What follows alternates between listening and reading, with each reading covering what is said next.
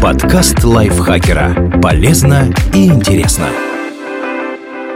Всем привет! Вы слушаете подкаст лайфхакера. Короткие лекции о продуктивности, мотивации, отношениях, здоровье, обо всем, что делает вашу жизнь легче и проще. Меня зовут Михаил Вольных, сегодня я расскажу вам, как магнитные бури влияют на технику и людей.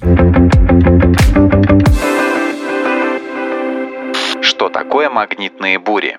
Магнитные бури — это сильные возмущения магнитного поля Земли, которые резко нарушают его обычный ход и длятся от нескольких часов до нескольких суток. Когда они происходят, то наблюдаются одновременно по всей планете. Магнитные или точнее геомагнитные бури составляют часть космической погоды Земли. Они вызывают полярные сияния, могут негативно влиять на орбитальную и земную технику, а также на состояние некоторых людей.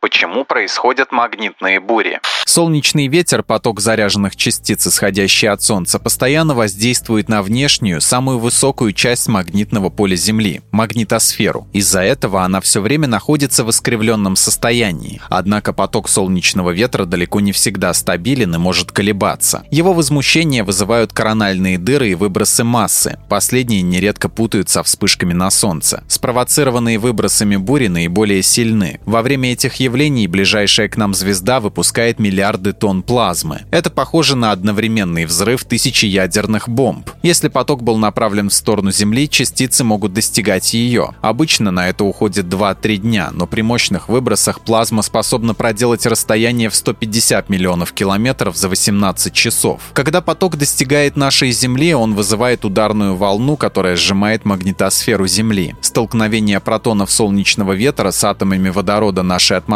образует электрический ток. Постепенно с затуханием бури магнитосфера возвращается к нормальному состоянию, а ток распадается. У корональных дыр несколько иной принцип воздействия. В этих областях солнечной поверхности магнитное поле слабее, чем в остальной части звезды. Поэтому из них выходит поток солнечного ветра, который движется быстрее обычного. 500-800 км в секунду вместо 300-500. Такой поток может вызывать несильные магнитные бури. Однако они иногда длятся гораздо дольше и образовывают больше энергии. Поэтому частота магнитных бурь напрямую связана с солнечной активностью. Та, в свою очередь, повышается и затухает, образуя циклы, длящиеся в среднем 11 лет. Поэтому за месяц может случиться до 8 магнитных бурь в период максимальной интенсивности или не возникнуть ни одной при минимальной. При этом высокая солнечная активность далеко не всегда приводит к сильным геомагнитным возмущениям. Можно ли измерить силу магнитной бури?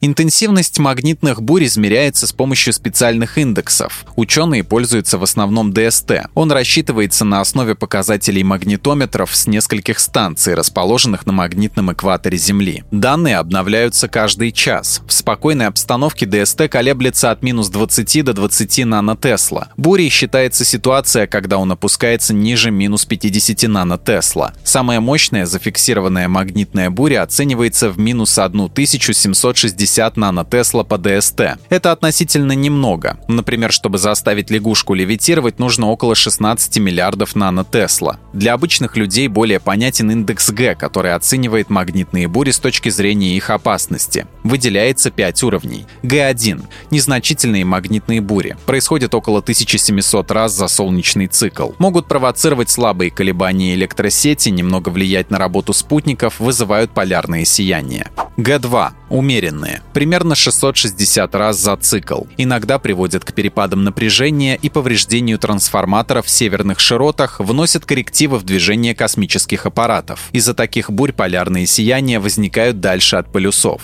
Г3 – сильные, около 200 за цикл. Из-за таких возмущений может потребоваться корректировка напряжения в энергосистемах. Также иногда происходят ложные срабатывания предохранителей, возникают перебои в спутниковой навигации и радиосвязи. Полярные сияния видны еще ближе к экватору. Г4 тяжелые, порядка 100 за цикл. Распространены проблемы с контролем напряжения и ошибочные срабатывания защитных устройств. Такие бури могут создавать электрические токи в трубопроводах, ухудшать радиосвязь и спутниковую навигацию. Иногда наблюдаются полярные сияния на уровне Краснодарского края. Г5 – экстремально сильные, около 4 за цикл. Способны привести к масштабным проблемам с энергосетью, некоторые системы полностью отказывают или отключаются, серьезным неполадкам в работе спутника спутников. Могут образовывать сильные токи в трубопроводах, на несколько дней лишить радиосвязи. Полярные сияния возможны в субтропических областях, например, в Каире. Как магнитные бури влияют на технику? Мощные магнитные бури мешают распространению сигналов в ионосфере. Именно поэтому происходят упомянутые ранее ошибки и остановки в работе GPS, высокочастотной радиосвязи и некоторых военных системах раннего обнаружения. Кроме того, магнитные бури на короткое время как бы расширяют атмосферу. Это тормозит околоземные спутники, и они могут начать терять высоту. По этой причине, к примеру, раньше намеченного срока на Землю упала советская космическая станция «Салют-7». Но к самым ощутимым проблемам приводит способность магнитных магнитных бурь образовывать электрические токи во всех металлических предметах. И чем последние больше, например, линии электропередач или трубопровод, тем токи существеннее. Проходя через устройство, они могут разрушать их. Техника сгорает от чрезмерного напряжения. Больше всего от этого страдают трансформаторы. К чему уже приводили сильные бури? Самая масштабная по своим последствиям буря современности, минус 589 нанотесла, произошла 13 марта 1989 года. Тогда вся канадская провинция Квебек осталась без электричества на 12 часов. При этом инфраструктура вышла из строя менее чем за 2 минуты. Магнитное возмущение было настолько сильным, что северное сияние можно было увидеть даже на Кубе и во Флориде. По всей территории США и Канады наблюдались сбои и потери мощности в энергосети, хотя кроме Квебека никто больше больше не пострадал. Часть спутников на несколько часов потеряла связь с Землей. Проблемы с оборудованием возникли и на американском космическом корабле Discovery. Кроме того, на некоторое время прервалось подпольное вещание радиостанции «Свободная Европа» на территории СССР. А в 1972 году мощная магнитная буря спровоцировала массовые отключения электричества и связи в США. Во Вьетнаме из-за нее же сработало несколько десятков морских мин с магнитными взрывателями, расставленных американскими военными. Другая сильная Сильная буря случилась в ноябре 2003-го. Тогда американская система поправок к данным GPS отключилась на 30 часов. Работа многих спутников была прервана, а японский Адеос-2 и вовсе получил серьезные повреждения. Уже упомянутая самая мощная буря за всю историю наблюдений, минус 1760 нанотесла, произошла же в 1859 году. Она сожгла несколько телеграфных станций в США, полярные сияния наблюдались в тропических широтах, а из-за яркого неба ночью было светло как днем.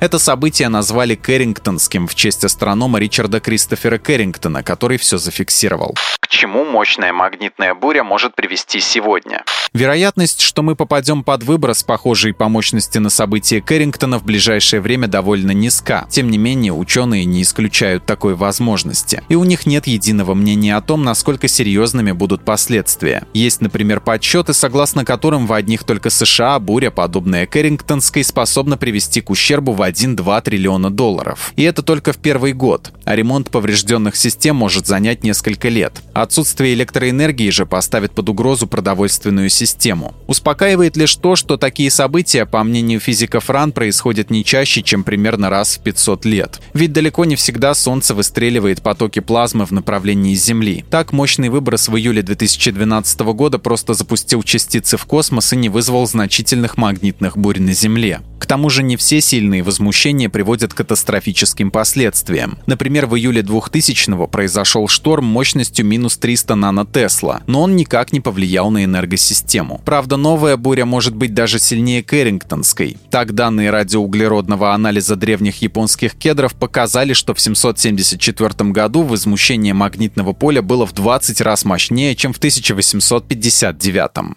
Как магнитные бури влияют на людей? Считается, что магнитные бури виноваты в перепадах настроения, агрессивности, депрессии, проблемах со здоровьем. На них списывают высокий риск катастроф и даже некоторые исторические события. И бури действительно влияют на некоторых людей, хотя обнаружить это не так просто. Для этого нужен большой массив статистических данных, а результаты при этом может искажать огромное количество факторов. На данный момент есть несколько исследований, которые подтвердили воздействие магнитных возмущений на сердечно-сосудистую систему. Так, во время бури у людей может повышаться артериальное давление и частота сердечных сокращений. Анализ больничных отчетов Новой Зеландии, Австралии, Великобритании, Франции и Швеции за 23 года также показал, что при корональных выбросах увеличивается риск инсульта на 19%.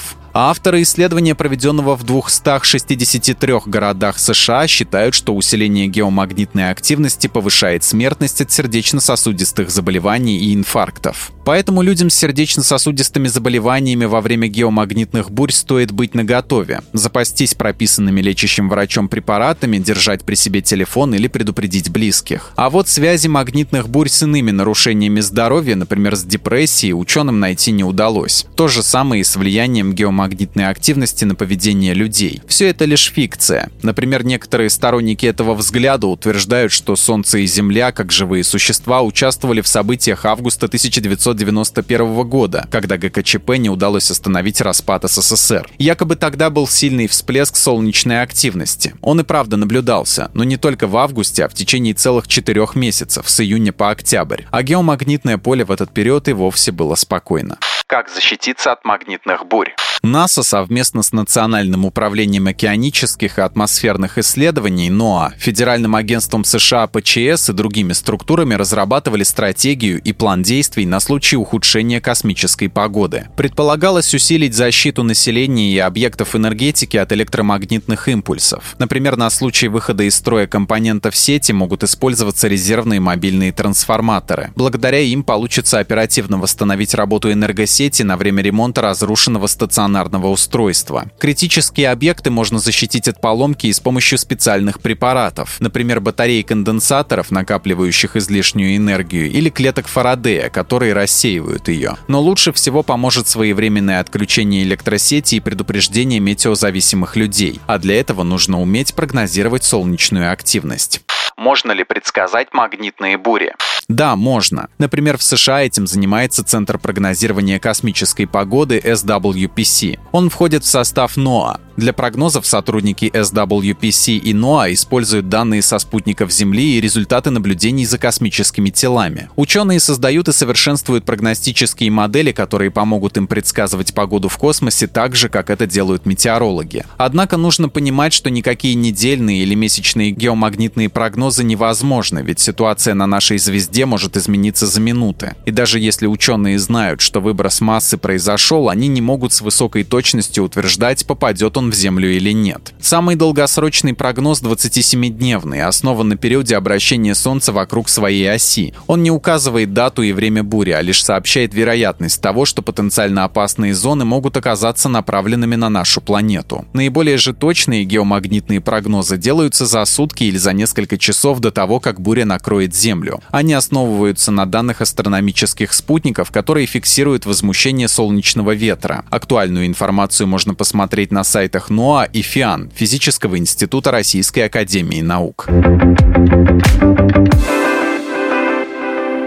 Андрея Вдовенко благодарим за этот текст. Подписывайтесь на подкаст Лайфхакера на всех платформах, чтобы не пропустить новые эпизоды. Свои впечатления о выпуске оставляйте в комментариях или отзывах в приложении. А еще включайте наш подкаст «Сейчас скажу». Эта аудиовикторина понравится тем, кто хочет проверить свои знания и заодно весело провести время. На этом я с вами прощаюсь. Пока. Подкаст Лайфхакера. Полезно и интересно.